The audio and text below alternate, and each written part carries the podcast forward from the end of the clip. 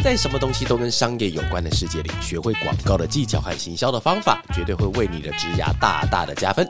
欢迎来到哇咖喱贡，继续为你分享不知道不会怎么样，知道了很不一样的广告大小事。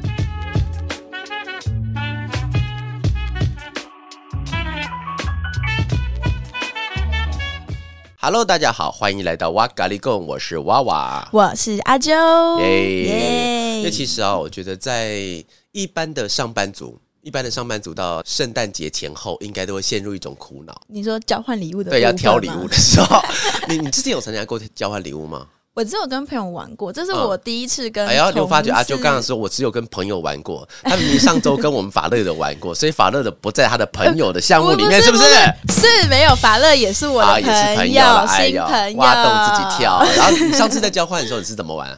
我们那时候是因为我们会抽签，然后会找到会有一个小纸条，然后上面会写。你现在讲的是法乐的，呃，对，法乐的啊，法乐是就是抽签的，然后会上面会写就是看到的感觉、听到的感觉、摸到的触觉，然后跟用一句话形容嘛。哎，我觉得很难呢，我也觉得很难。因为因为其实啊，就是我跟大家今天他简单介绍一下，就是每一年呢，我觉得我们公司的福委就是福哎福委的全名到底是什么？福利委员会吗？是吗？福利我福利通常后面加的是熊吧？福利熊熊福利。我忘记后面是加什么了，但是我们福伟每年都很认真的要去想，就是每年圣诞交换礼物应该要做什么。对，然后因为每一届每一届他们会有。彼此给彼此的压力，你知道吗？他们就会慢慢的希望可以更好，然后就希望那个原有的东西不要重复那个机制。然后他们今年的机制还蛮有趣的，今年机制就是跟阿啾刚刚讲一样，一开始我们每一个人会被福委先，我差点讲福利熊，我被我被和福委召唤到我们的会议室，对，然后召唤进去之后呢，然后你就要写下你心中希望的一千元以下的礼物的一些条件，比方说它有什么看起来、闻起来、听起来、又尝起来、摸起来。有藏起来，有藏起来，对不对？然后就是这些味道，就是用五感的方式去用五个感官去形容你的那个礼物，但是就是不能写到礼物本身。对。然后我那时候一开始去去写的时候，我还以为这个东西应该很简单，应该很容易就会被猜到。哎，但其实不简单呢。我觉得它超难的。对啊，因为我自己想要的东西，我问你哦，因为因为你还应该还没有看到我的答案。我想要的东西，让各位听众朋友可以听听看看，你猜不猜得出来？我想要的东西是摸起来是。硬硬的，然后有时候会软软的，然后呢，就是尝起来呢，有时候会有汗味，然后呢，就是闻起来呢，会有一种塑胶的味道，然后哎，听起来怎么越来越低级的感觉？OK，跟各位讲，我们的礼物都是非常光明伟大正确的啊，没有那种歪歪歪歪那种哈，就是正常的礼物。对，对，然后那我记得还有什么东西藏起来，看起来，看起来，看起来就是不会有一个固定的形状。哦，对，就是可能会跟你的耳朵类似形状那样子哦，所以你猜得到吗？如果有耳朵类似形状，就会就知道是耳机，就知道是耳机。但是如果只听前面那些什么软软硬硬啊，对，然后藏起来还有味道，哎呦，咋办？重点是我怎么知道藏起来什么味道呢？实在是太可怕了哦！按你自己的礼物呢？呃，我自己看起来是写说方方正正的，方方正正的，许孝顺。然后呢？对，然后藏起来我是写说本质上不能吃，但如果真的要吃是布的味道。然后布的味道好难，哎，我不知道你的答案是什么。然后呢，这还有线索？听听起来它本身不会有声音，不会有声音。但如果里面有装东西，会有，就是会有里面装东西的声音。闻起来什么味道？闻起来大叔味道，我就确定是它。没有，网上就写闻起来就是布的味道。哦，闻起来是布的味道。所以你的答案是什么？哎，我的答案是电脑包。电脑包。闻起来会有布的味道。味道等一下，但是你前面有一个答案叫做严格起来不能吃。对啊，不能吃啊。但是，所以你有吃过吗？我觉得那个答案有误导人家的嫌疑耶，因为这样子应该要写是。尝起来应该是没有味道才对啊！尝起来没有味道，可是如果你舔布会有布的味道。其实是因为它还有最后 布的味道是什么味道？好特殊哦！布的味道就是……等一下，等一下，那个电脑包你有拿到了吗？你有，你是拿到确实的电脑包。对对，我真的拿给我就舔一个部分好不好？那个部分舔完我帮你洗干净。但是我想知道布的味道是什么味道？就跟舔衣服的味道差不多。你有舔过衣？你为什么要舔衣服？等一下，我们这集我想我想先探讨一下那种就是异食欲，就是会喜欢吃一些不能吃的东西的人。头，我们先探讨这个问题好了。就是会想要咬一些咬一些东西的，对。然后你没有东西咬的时候，可能衣服拿起来差不多，它也咬不烂。哎，这其实是代表说你小时候在某个婴儿时期口腔期并没有被满足，对对对，长大就会一直想要咬东西。像我小时候的表达欲可能没有被满足，所以长大长大以后，当有机会的时候，就拼命的在我的自媒体上拼命的表达，因为疯狂说话。耶，好啦啦。对，但其实因为我在玩这个交换礼物的时候，我非常忐忑。一开始其实很开心，但是因为有点像是以新人的角度进来，就是不知道，因为不知道抽到谁的，所以在买礼物的过程中，我就很害怕我会猜错。对，然后又在想我到底会送给谁？如果他不喜欢怎么办？然后那个价格我要怎么拿捏？对，因为一千块 range 很广嘛，就是他会有呃，我总不能一千块然后买三百多块，但是如果一千块我买到两千块的，好像也不对。对，所以我整个在买那个过程中就整超忐忑，然后在抽礼物之前，我都很害怕说我会不会送错礼物。哦，还好我有送对，最后有送对的，有有有我有送对。我们这次是不是每一个人都有送对？对，我觉得大家都超厉害。其实那因为那天我在送的时候，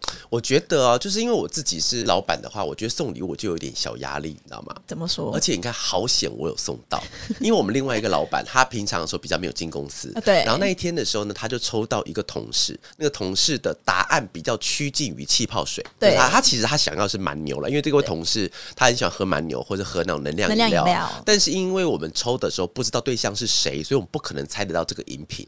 然后那个那个老板他就直接搬了一台，他就买了一台气泡水机，气泡水机，对。哎，我们那 range 是一千块，他直接给我破三四倍以上，你知道吗？然后他搬了一台气泡水机，他同事当然就很开心呢、啊。然后因为他事前也没有跟我讲他要送这么贵的东西，然后好险！你看，睿智如我，我是在那一天的时候，我是送，因为我送的对象他是要一把他的他的答案是一把梳子。嗯，那梳子的话呢，像那个有一个品牌的 Aveda，Aveda 还有个空气梳，哎，那个梳子要一千多块，我不知道那个梳子要将近一千块。哦。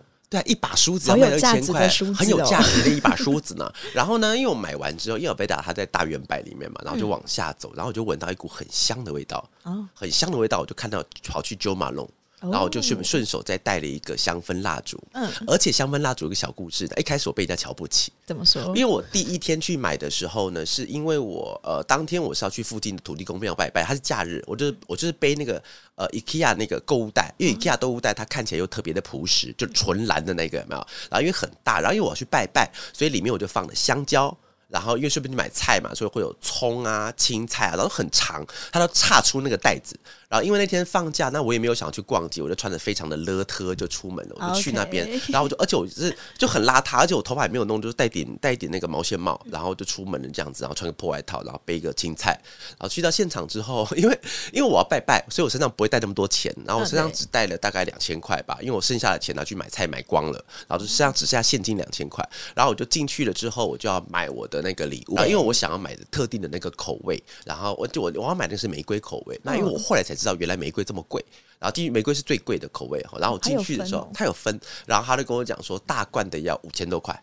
然后小罐的要两千七百块，然后呢，他是说两个 ml 数，然后三百七十 ml 还是多少 ml 的是两千七百块，然后我就翻翻我皮包，我说不好意思，请问有更小罐一点的吗？然 后因为因为因为你知道那个那个感觉，那个小姐姐跟我讲说，呃，我先生我已经跟你讲过了，这个是最小的。哦，我完全被轰出来，你知道吗？而且因为我不能怪他，因为我就是你就想象一下，就是一个乡下男孩到了大城市之后还背了一把菜嘛，背把 菜，而且是他我讲出来后，后来才发觉我问的方法可能不对，我应该。讲说，哎，我身上没带那么多，那有些预算之内可以买，也许这样讲就好。哦、但是我是直接问他说：“请问有没有更小的一点？因为我身上只有两千块嘛，干嘛的？” 然后后来我就回来，但是后来还是第二天还是就是还是去买了，鼻子摸摸，因为那家离我家最近，哦、我就懒，我是懒得跑更远。同，一个店员吗？同我不知道是不是同一个店员，因为原来那个店员我有点害羞，我就赶快离开了。早是有第一次被店员轰出来，长大之后还第一次被店有店被店员这么鄙视的感觉。好啦，是我问法问错了。OK，那对啦，其实我觉得交换礼物还有点像是新人在一个阶段的问题，但其实新人刚进入工作还会有更多的问题会遇到。哦、我们今天其实有主题是是，对，我们今天其实、啊、有主题、啊、我们今天主题其实不是聊什么，哎，我们想要什么交换礼物这样。好了，对，所以我们就切回来，今天的主题就是问问题的艺术。哎呦，问问题的艺术，你觉得问问题的艺术很难吗？我觉得很难、欸。哎，我刚刚那题其实就是问不好、欸，哎。就像是我去那个 Jo Malone 问说，请问有没有更小的一罐？难怪被轰出来。就很像是我给人家别人请我们拍影片，但是他身上钱不多，他说我可以拍一半吗？我可以想象那个店员的感觉了哈，空中向你说一声“拍谁”，我问错问题了。对，其实我觉得问问题这件事情本身超级难。嗯，对，就是光要找到一个问题可以问，对，然后问出来还要符合对方满意的来说就很难。嗯、对，所以今天就是想要借这个机会跟爸爸聊一下。我先先岔题一下，好啊，可以。因为我们在前两天的时候，我有去一个传扬。工作坊的工作坊哈，它是一个公关公司的一个伙伴的工作坊。然后去的时候呢，那中间的过程我下一集再跟大家聊。但是我想要聊的是最后，Jackie，你有在空中听到的话，我要跟你先说声感谢你。为什么要先感谢一位叫 Jackie 的伙伴？你知道吗？因为那天，因为其实我去他们那边公司第二次，嗯，第一次的时候呢，我是先去做策略上的分享。然后分享完之后呢，那 Jackie 其实本来不认识我。那个工作坊结束之后，他才跑来跟我讲说：“爸爸，我们在那一天工作坊结束后啊，然后从那天起算，一直到工作坊之前，他把我的 podcast 九十集全部听完。哇哦，Oh my God！哎，那时候很感动哎，因为全世界只有两个人听完。”一个是我，一个是 Jackie，因为因为我有习惯，我有习惯听完讲完之后，我要听听看我的内容哪里需要做改。哎，严格来说，你们应该有听完了，对，你没有对不对？你眼神告诉我，应该只有后半段而已。好啦，剪剪辑的朋友应该有听完了，但是因为我每次讲完之后，我都要重新听一下，看一下内容有没有什么地方需要修正呐。那但是我听完了需要修正的地方，但是通常第二次录的时候我就忘记了，所以那个问题是一直不断的延伸下去的哈，就像是错误的莫比乌斯环一路往下走。好，刚感谢 Jackie，希望大家也可以像 Jackie 一样往前听九十集。好，这边你先开放一下，如果你有听九十集的话，请在我的 IG 上告诉我一下，或者在我的 Podcast 底下连接，告诉我你听到第几集，好不好？让我有一点信心，可以加入一些慢慢的热水。好，那我们就回到我们原本的问题，那就是刚新进入职场的新人，他要怎么向主管问问题？我先问你哦，就是你刚进来的时候，你有问到什么问题，感觉很害怕吗？尤其新人应该会有，对不对？我刚进来的时候问什么问题都很害怕、欸啊。真的、哦？那你害怕的点是什么呢？应该是说会害怕被当白痴，害怕被知道你是白痴，还是被害怕被发现被当做白痴？可能两个都有。其实应应该是说会不知道自己到底。问这个问题合不合适？对，因为会觉得说这问题好像没有很难，对。可是我真的不知道怎么做，就是不会嘛。对，我就是不会，可能就是连请款这种小问题都得问。啊对，但是这好像就是一件很简单、很简单的事情。但是刚进来真的什么都不知道，就是一定要问。OK，哎，请款其实不是个小问题，因为 我时常会坐在我们家那个行政助理旁边，就请问一下我的计程车费要怎么请？哎，我时常被拖欠计程车费，好不好？因为我不知道怎么请款，然后时间我自己就忘记了这样子。好，那回到刚刚阿啾那个好，就是呃，像如何向新主管。问问题会比较好，我我自己觉得啦哈，因为其实哦，像刚才先问你说你是怕被当白痴，还是你真的是变白痴？因为呃，这句话不是业余，是因为新人进到一间公司本来就会处于一段时间的白痴状态，但是那个白痴状态，我又称为它叫无敌状态，很奇怪，对不对？白痴的无敌什么意思？因为你进来的时候。面试官他们应该本来就知道你的水准跟程度在哪里，对，所以你不会是因为用骗的进来的，那另当别论了哈。所以进来的时候应该已经知道你的程度在哪里，所以你们本来对我们来说，可能就假设你是新人之资进来的话，那可能本来就什么都不会。那所以其实你问问题的话，其实是一种很正常的状态，所以我们不会因为你白痴问问题而觉得你很白痴这件事情，所以它是一种无敌状态。但有另外一个，我想用另外一个角度来切入哦，就其实。不一定是说刚入职新人如何向主管问问题，应该是说如何跟主管问问题，可以显得自己有上进的心，哎，我觉得这点很重要哦。就是呃，通常啦，我通常会给一些新人，甚至是中人、旧人，我都会给他一个小小的建议啊。就当你要问问题的时候，必须要带着答案答案去问问题。因为呃，你看到，假设说今天阿啾你是一个主管，我觉得这个问题还蛮方便的哈。就是假设阿啾你是主管，嗯啊，你今天有一天你当主管了之后呢，那有一个小朋友进来问问题，对，然后问问题的时候呢，很明白的这个问题，其实在我们公司常常发生过，甚至是在前一个专案啊，或者几秒钟前、几分钟前都时常在发生。但是很明显的是没有想要先去找答案，你直接就来问，所以有点像是网络上讨厌一种东西叫伸手牌。其实我觉得讨厌伸手牌不是说今天伸手牌不好，因为我就不会问题，我就只能伸手，不然怎么办？但是伸手牌被人家讨厌是因为它答案显而易见。但是你就是不肯去找，然后你直接来伸手。比方说，就会有我之前看到常常被骂，就讲说什么，请问一下什么学校的这个科系到底如何？然后底下就一连串骂他的，真的，因为因为那个答案他不会是说这里面的学校的哪一个老师的私德或教育方式如何，因为这东西网络上不一定找得到，对，所以只能用问的。但是刚才那个很白痴的问题，他很明白，就是你只要上 Google，你去 search 的话，一定找得到答案的东西，但是你不找。你来当伸手牌，所以我觉得应该不是说如何向主管问问题，而是你要带着答案去问问题的话，你就比较不会担心有刚才那一层的状态出现。哦，原来，因为其实我那时候刚进来的时候，我也是处于有一点伸手牌的感觉。哦，对，是如何伸手牌？就是因为我那时候还没有带着答案问问题的这个。想法，所以那时候我就是什么问题我都会直接问。对，对，所以我自己印象就很清晰。那时候有一次我就好像是问了你一个类似我吗？我吗？对，好像是问问你的问题。对对对，然后我觉得可能就是问的很直接，可是我也没想过这个问题我会怎么解。对，然后那时候我就被你反问一句说：“那你会怎么想？”对的时候我就愣住了。对，我是从那时候开始才知道说，哦，原来其实在问问题这件事情是需要有自己的答案的。对，对，因为我们以前在学生时期的时候，其实。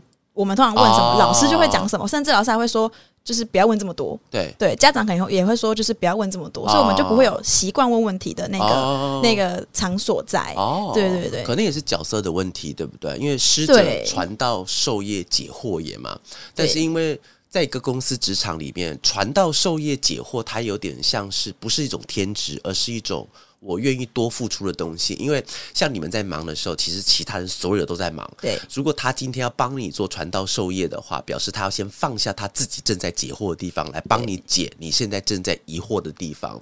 所以其实它是一种放下我手中的东西，去做你要应该要做的事情。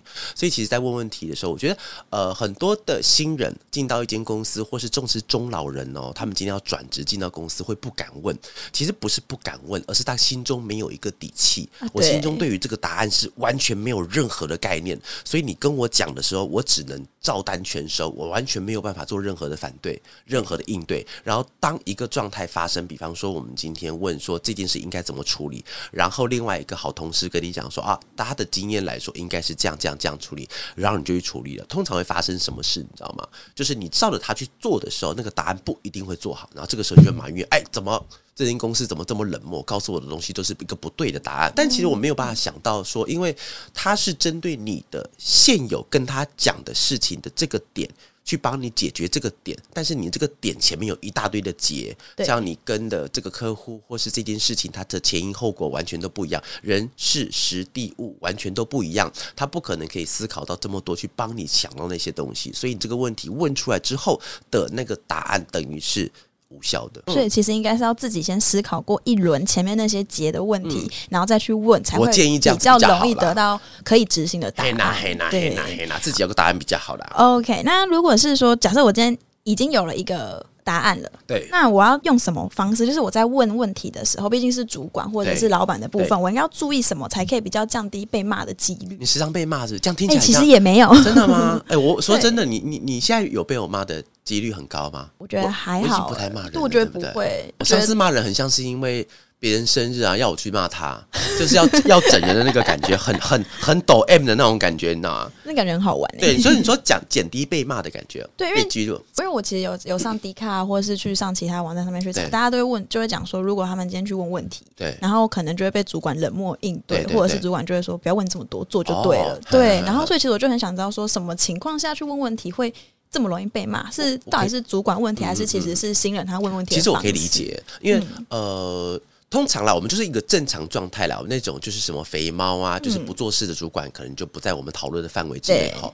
通常假设阿啾你有问题的话，如果你今天直接去问你的大主管，就是我的话，其实我觉得没有这么恰当，是因为大主管本身他们在看的东西的层级跟你不一样。对，你看嘛，其实很严重哦。对于正在执行的人来说，过程会比结果容易学到东西。但是对于主管来说，他不管你过程，他只要看到结果。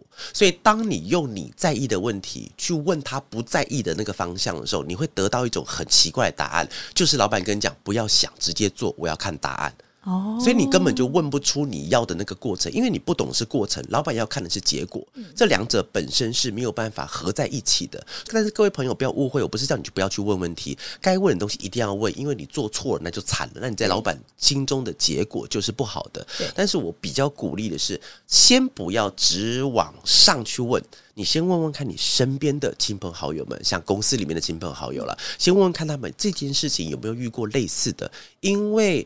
鲜少有状况，就是你进到一间公司，你现在遇到的东西没有人遇过。公司开了十五年，你是第一次遇到，第一个遇到，不太可能发生这种事情。所以你遇到的状况，应该都问得到以前的经验如何安排。所以我觉得跟刚才前面那个问题有点像：如何让主管问问题，如何减低被骂，如何让自己被白眼，如何让自己别人愿意更教你。我觉得它的背后的逻辑都是同一个，就是你自己有没有先做一点点的功课。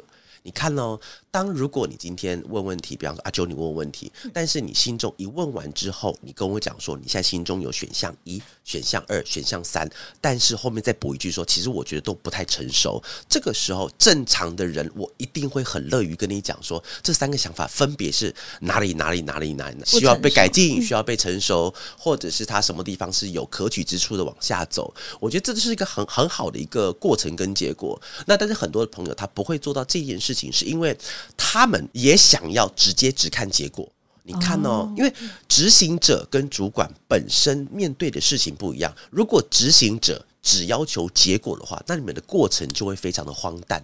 你觉得过程怎么这么的没有厚度？我今天跟一个客户沟通，我举个例子哈，你再个比方说，我们的企划跟客户沟通，如果这个企划呃中层执行者的企划，他只需要结果的话，不跟客户沟通，沟通没办法。那个价钱也乱报，因为他只要结果嘛，他的结果就是在什么时候上线，所以过程他完全不管。但是因为所有的细节在执行者上面，其实就是过程，都是那个过程才是最重要的。老板要看到的是结果，但是你们要 care 的是过程。所以那个过程当中，如果你真的有不会的话，那没办法，这是你的工作，你的天职。希望你有一天到主管的时候，你看到其实哦，这个东西它是一种成长逻辑。因为我刚刚讲，主管他 care 的是什么？结果，结果，对，但是主管 care 结果，但是他因为他活过了，知道过程的那个时候，对，所以他其实他是了解过程的，所以对他来讲，过程你看嘛，一加一多少？二，二加二。是。你脑袋中完全不用去认知说二加二是一二三，不用对不对？它是一种反射，所以对于老板来讲，二加二本来就等于四，那你为什么现在要跑来问我二加二等于多少呢？因为我要的结果是四，但是对你来说，你正在脑中在 process，正在运作二加二应该要怎么加出来，所以你会得到一种老板会觉得你怎么问那么白痴的问题？因为老板他已经直觉反射是四了，所以这个时候，如果你是用这种心态去。问他问题的话，糟糕了，你真的会被当做白痴，而且你会被骂。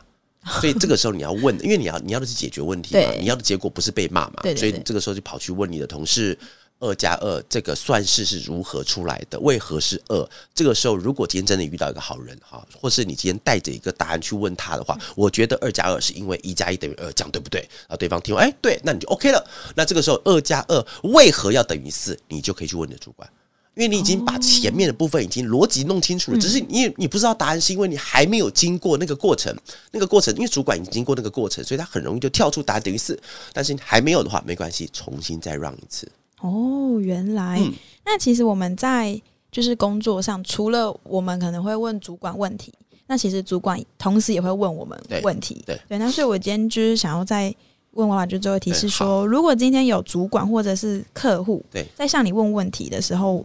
诶、欸，应该说像我们问问题，如果不知道该怎么回应时，怎么做会比较好？或者是说，其实主管真的有想要我们回应吗？对，我讲两两件事情哈，就是我之前曾经被我们家的一个企划念过一次，我之前策略长他念我一次，然后但是我记到现在，我都有时候我还是会忘记了哈。但是他问我的东西是他叫他跟我讲的东西是这样子，就是呃。可能是因为我做这一行的时间比较久，嗯，好，假设我今天做，因为我现在目前做，假设就是二十年好了，好，其实二十三年了，零头先不算的话，OK。所以其实当我在跟客户问问题的时候，因为通常我们现在遇到，除非你是遇到了一个天降奇兵，就比方说 Facebook 发行的那一天，第一天我不知道什么是 Facebook 之外，大部分的问题是有潜力可循的，对，对不对？就，到你比方说我们今天品牌出问题啦，今天广告模式啊，创意有什么啊挖格，基本上都有。一个经验，不是答案哦，是经验告诉我可以怎么去解决，大概的方向是什么。所以当客户在现场问我问题的时候，我通常在下一秒就可以讲出答案。这是很，这是我不我没办法控制，没办法控制，是因为我很喜欢说话。然后那因为我的经验够，我我脑袋是说不算慢的，对，所以他一讲，我马上可以反射回去。然后回去之后，我那位企策略长就告诉我，他说：“哇哇，良心建议哦，你回答不要这么快。”诶，为为什么？我是接受这个理论的，所以我之后后来就假装想一下，因为他说这样子会感觉你的答案不够真诚，很像没有经过思考，没有思考过。但其实殊不知，我已经早就思考过，只是这个问题没有难到我需要停止思考。我就是对答案就不就这样，就像三加三六，答案就是这样子。对我来说，那个六是很直接可以跳到我想要的那个经验导致的那个结果。对，但是后来我懂。因为有时候哦，像你，你看，来来来，哦哦，举个例子，就是举你们的例子好了，就是有时候我会看你们的文章，对，或是请你们改东西，对不对？对对对。然后呢，为什么会有感觉？是因为有时候我请你改东西，但是你下一秒就给我，我会担心。我想，哎，你到底有没有想清楚要改的是什么东西？所以后来我就延延伸想到我之前曾经被我们家策略长念的那件事情。所以之后不管客户问我什么，就问完以后就。停一下，然后马上再讲。其实早就想讲了，真烦呢。因为就是因为已经有有了一个经验，但是我我再 again 再强调，其实不是答案，而是这个事情我有曾经做过什么东西的经验。经验可以调动过来，因为你看嘛，就是做这么多事情，人为什么活到老的时候会有一句屁话叫做“我吃的盐比你吃的饭还多”？第一个是他可能会有三高了哈，盐真盐真的吃太多了哈。但是因为他其实不是特别的聪明，而是他经验可以马上调动。比方说，有个客户问我说：“哎，请问一下，呃，一个汽车广告应该要怎么做？”我现在脑袋中是应该就五个以上的汽车的经验可以跟你分享。他讲任何的东西，我大概都有经验分享，所以其实不是我很聪明。而是因为我做的东西够多，能够及时解决客户的问题，所以其实，在回答我之前曾经遇过这样一个障碍哈。但是回到刚刚阿九那个问题，就是到底要不要回应？其实我觉得要干嘛？大家要阅读空气。阅读空气，你知道阅读空气是什么吗？就是阅读氛围。对对对对，阅读氛围，嗯、其实就是如果今天主管在念你的话，就不要回应了。他今天就是要念，你就给他念，念到爽。念完之后，你再去想你要怎么去做就好了。嗯。但如果今天对方很明显在跟你讨论的时候，各位阅读空气很重要哦。如果对方很明白、很明显在跟你讨论，但是你完全没有任何讨论的产出的时候，嗯、那其实，在心中那个分数会开始被打分数。心中打打打打打分数，然后最后就归类为是纯执行者。因为其实因为你的不问问题，有些人讲说我只要不讲话，我就没有错。错了，各位，你不讲话，你没有错，没有错，但是。如果有一个人讲话，哎，刚才就好好绕口哈。你不讲话没有错，没有错。但是如果你今天不讲话，变成一种习惯的时候，你会慢慢变成职场小透明。哦，不会有人注意到。职场小透明完全不会有人注意到你。然后，除非你今天真的想要当窗边组，没差啦，就是等着退休那种。但是你当三十岁左右的时候，你当什么职场小透明？不可能，你一定要想办法让你可以往前做啊。对，像今天早上我在做捷运的时候，因为我都习惯早上做捷运的时候写那个文章嘛，然后今天。正在写一篇东西，是写说梦想跟现实到底哪个东西重要？对。然后我我自己的答案呢、啊，是我哪一个缺乏，哪一个对我来说就重要。他没有说什么。你看啊，像我们那时候公司刚开，我以前很小的时候有个小故事跟你分享，就是那个时候我因为大学到当兵前我也在上班嘛，那时候也在算半工半读，然后因为那阵子就是要付房租啊，付什么挖沟学贷，付所以钱卡的很死。然后有时候我去提款机提钱的时候，我是把提款卡插进去，我要用手遮住那个数字跟吐吐钞口，我才有办法提钱。你知道为什么吗？为什么？因为吐出一张红色的，因为我只能领一张红色的。哦，那时候穷到我就是每一次只能领一百块，但是因为哦，呃，我们当时提钱的时候，因为这样讲好像很古老，但是以前的提款机没有像现在这么多，那个时候 Seven Eleven 还没有提款机哦，中国信托还没有进驻的时候，有 Seven，但是没有提款机，所以我们只能在外面的提款机去领，所以有时候会排一两个人、两三个人，过年前就更嗨了，那排很多，对，然后因为后面你在等，在等的时候。因为你看了以以前我们那个年代，对于那种防范诈骗还没有这么的贴心，所以提款机上现在提款机上面不是会有一个反射贴纸，你可以看到你后面有谁。现在不会，那时候没有，那时候你就提，然后就提，然后就要用用眼余光去看下后面有没有人，然后手遮住啊，赶快，而且皮包要打开来，像那个鱼口对准那个钞票机，当小偷，对对对，打开，我我也希望那个钞票可不可以直接喷进来打，但是因为红色。对，红色你看了红橙黄绿蓝靛紫。哎，我问一个小小科普，你知道红绿灯的红色为什么是红色吗？因为比较显眼嘛，因为它穿透力最强。